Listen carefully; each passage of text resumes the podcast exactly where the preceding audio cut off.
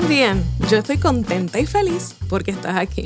Soy Belma Hernández, estratega de comunicación y tu cómplice para escribir, hablar y comunicar estratégicamente hasta que logres construir confianza, haciendo visibles para otros los tesoros que hay en ti, en tu historia y en tu empresa. Y así hacer crecer tus ventas, clientes y seguidores. Existe una tendencia social a vivir para satisfacer las necesidades de nuestro metro cuadrado primero, de nuestro entorno. Regirnos por esa tendencia tarde o temprano socavará nuestras relaciones con otros y limitará nuestro crecimiento. ¿Quieres aprender a romper con tu metro cuadrado? Quédate hasta el final de este episodio en donde aprenderás los pasos necesarios para salir de tu metro cuadrado y así convertirte en un líder influyente y confiable. Pero antes, este episodio llega a ustedes gracias a ID Media Lab, una agencia de comunicaciones integradas, un laboratorio de identidad corporativa que cuenta con un equipo de profesionales expertos en cada área de la comunicación redacción, diseño gráfico, relaciones con los medios, en fin, todo lo que tú necesites para hacer crecer tu empresa, tu organización, tu marca personal. Aquí estudiamos y analizamos tu ADN corporativo para construir una marca que trasciende el tiempo y las modas. Te acompañamos en el proceso de transmitir un mensaje desde su diseño hasta su difusión, combinando estratégicamente el uso de las redes sociales y los medios tradicionales para incrementar así los niveles de confianza social en tu marca o en tu empresa y así también aumentar tu influencia, tus clientes y tus seguidores. Te invito a visitar mi página en la web belmernandez.com en donde encontrarás una guía práctica para potenciar tu comunicación en las redes sociales. Allí vas a encontrar más información sobre ID Media, sobre nuestros servicios escritos de distintos temas. También puedes comunicarte conmigo desde allí. Visita belmahernandez.com. Empecemos por el principio.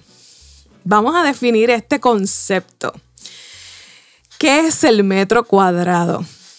Pues mira, un metro cuadrado no tiene una medida precisa, depende del observador y de sus propósitos. Se representa con el símbolo de M2. Es el área dentro de un cuadrado cuyos lados miden un metro es la unidad básica de superficie en el Sistema Internacional de Unidades. ¿Por qué utilizamos esta analogía para desarrollar el tema de hoy? Porque muchas veces nosotros vivimos limitados al recuadro en el que solo cabemos nosotros y los más cercanos a nosotros subestimando así las relaciones con otros, privándonos de relacionarnos con otros y recibir todos los beneficios que eso trae a la vida de un líder. Por ejemplo, aprendizaje, influencia, reconocimiento de nuestra marca. Así que vamos un poco a explorar cuáles son esas razones que nos llevan a permanecer en nuestro metro cuadrado. Y lo primero que tenemos que decir es que en la mayoría de las ocasiones responden a experiencias pasadas en donde fuimos expuestos de alguna manera y resultamos avergonzados, traicionados, pero también alguna de las razones para permanecer en nuestro metro cuadrado responde a miedos internos. Así que más adelante vamos a explorar un poco más sobre eso y vamos a abundar más sobre esas razones que nos llevan a permanecer en nuestro metro cuadrado. Pero antes, echémosle un vistazo a los de afuera. ¿Qué es lo más que le preocupa a la gente? Aquí te comparto 20 cosas que más le preocupan a la gente. Primero, el nivel de, criminalidad del lugar en el que viven. Segundo, salud de sus mascotas. Sentido de la moda, correcto o incorrecto. Metas laborales. Dudas sobre su rol de padres. Problemas con algún miembro de su familia encontrar pareja o evaluar si la actual es la correcta. Si la pareja actual los ama, si son atractivos, necesidad de un nuevo trabajo, no tener motivación para encontrar felicidad, pagar la renta, preocupación por el físico, seguridad de empleo, arrugas, estabilidad financiera, dieta, cansancio, futuro financiero y miedo a envejecer. Son las 20 cosas que más le preocupa a la gente.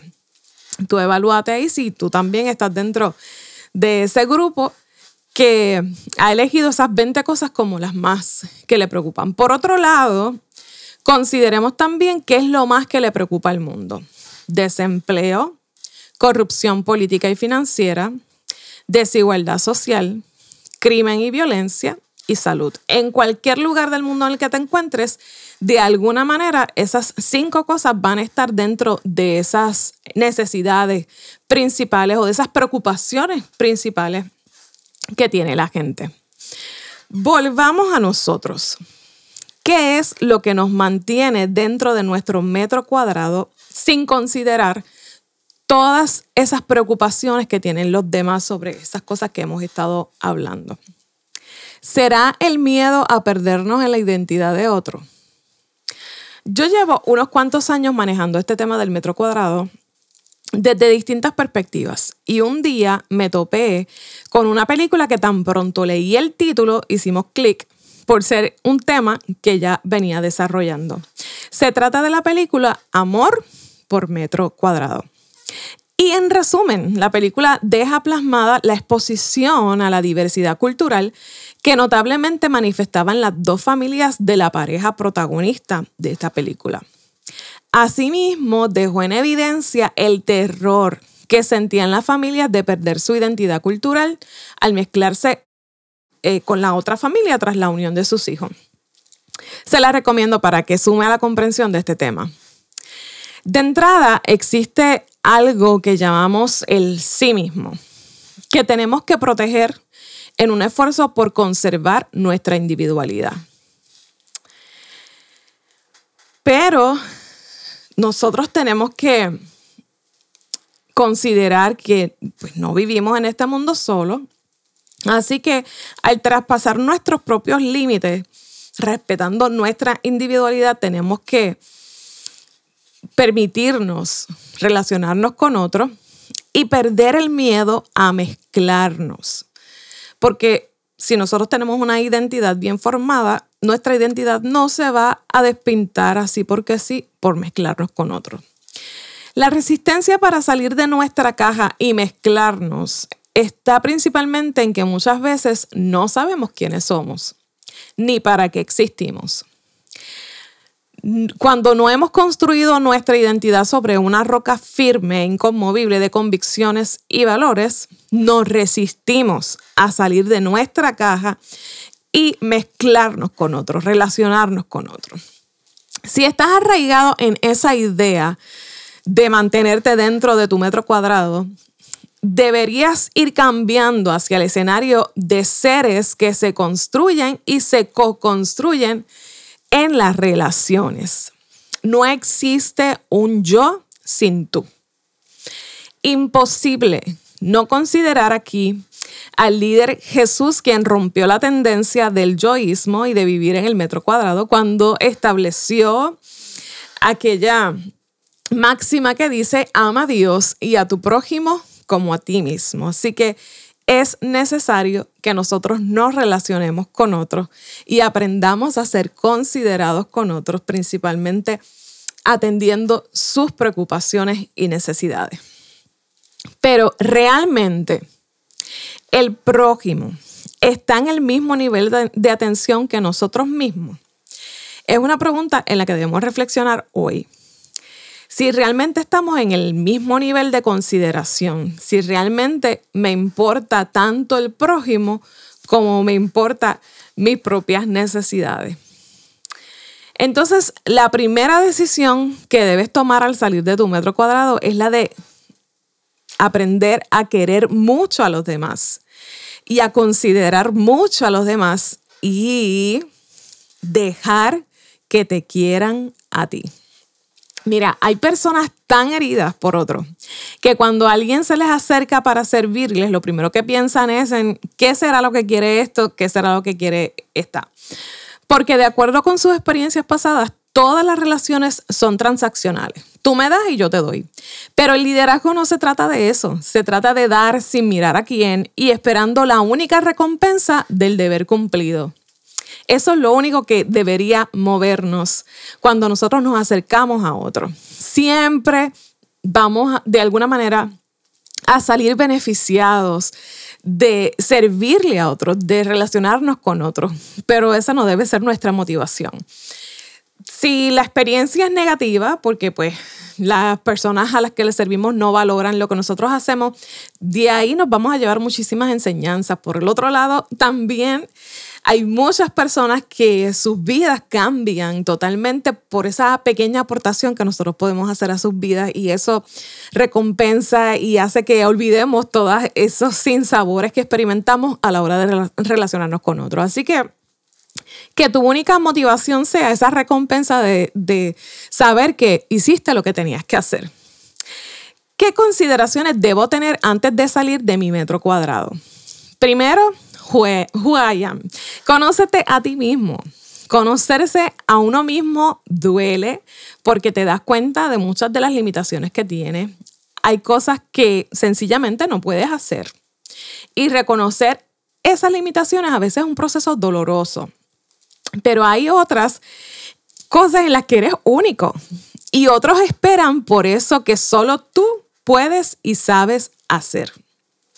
Así que se trata de no tener un más alto concepto de nosotros del que deberíamos tener, sino de ser realistas, reconocernos, pero sin subestimar las capacidades que nosotros tenemos para atender las necesidades de otros. Y el mejor lugar para conocerte es ahí en tus raíces, en, en, ese lugar de origen, delante de quien te creó. Nadie te conoce como quien te creó. Así que cuando sientas que la vida te ha desdibujado tu identidad, vuelve a tu creador, vuelve a tus raíces. Número dos, a la hora de salir de tu metro cuadrado, identifica una causa o un propósito. ¿Para qué existo? Responde esa pregunta. No deberías hacer nada en tu vida sin antes responder esa pregunta porque esa respuesta va a regir cada acción que tú realices en tu vida.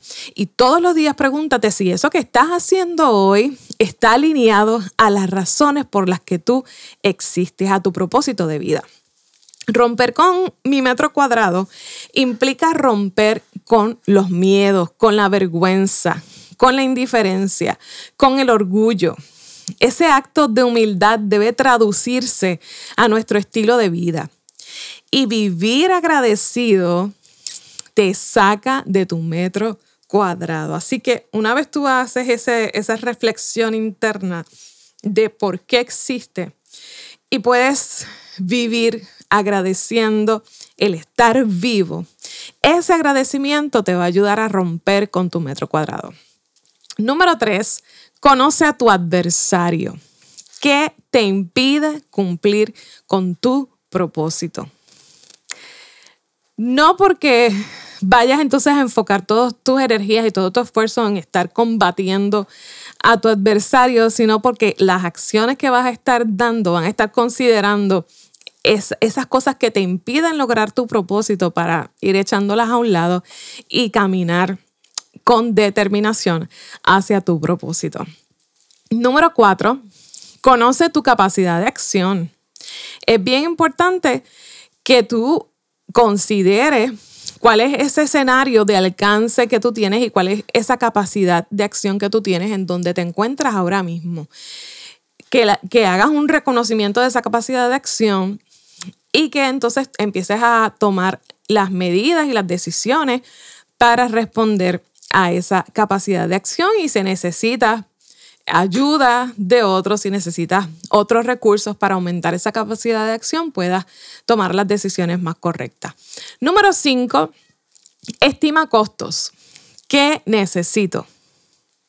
¿Qué necesito para cumplir mi propósito? ¿Qué necesito al romper con mi metro cuadrado? ¿Qué tendré que sacrificar? Porque a algo tendremos que renunciar cuando queremos trazarnos un camino de influencia, un camino en el que podamos sembrar en otros. Así que es bien importante hacer esa consideración. Y número seis, conviértete en un líder. La pregunta que te debes hacer hoy, ¿otros te están imitando? Mira, debes ser un líder atractivo para otros. Y eso no lo consigues quejándote todo el tiempo.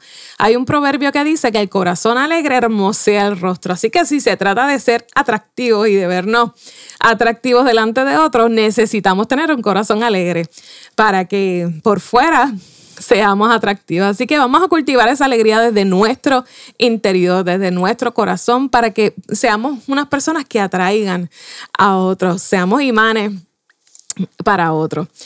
Debes aprender las leyes de la siembra y la cosecha. Sembrar en otros requerirá determinación y necesitarás comunicar constantemente. Hay una frase que dice, jamás abandones una línea a menos que tengas una mejor. Así que si no tienes algo mejor que lo que estás haciendo hoy, no abandones lo que estás haciendo. Necesitas comunicar el resultado de tus acciones constantemente. Mira, lo que hay dentro se ve por fuera. Las apariencias engañan, pero también hablan. Así que nosotros no podemos desligarnos de nuestra historia. Eso es una aspiración utópica. Por eso debes reconciliarte con tu historia. Debes perdonarte, debes perdonar a otros y tomar la decisión de una vez y por todas de romper con tu metro cuadrado. Empieza a considerar todas esas necesidades que tienen otros, que tiene el mundo. Y en vez de pensar en cómo satisfacer tus propias necesidades, piensa en formas creativas de resolver los problemas de los demás. Quizá ahí esté el éxito de tu negocio, de un nuevo negocio. Las relaciones valen mucho más que las ideas, que las cosas, así que empieza a cultivarlas pensando primero en el otro. Finalmente, para salir de tu metro cuadrado, debes determinarte a sembrar en otros. La pregunta con la que quiero despedirme hoy es la siguiente. ¿Qué estás sembrando en otros hoy? Estoy contenta de que te hayas quedado conmigo hasta el final de este episodio. Valoro mucho tu tiempo y tu atención. Me importa tu desarrollo y tu crecimiento. Por eso, también recuerda suscribirte o seguir este podcast para que cada vez que salga un nuevo episodio, la aplicación te avise que está disponible y no te pierdas ninguno. Déjame tu review y comentarios, temas que te gustaría que discutiéramos aquí. Te prometo que te voy a leer. Y recuerda, si tienes algo que decir, dilo estratégicamente porque tú eres el mensaje. Hasta la próxima.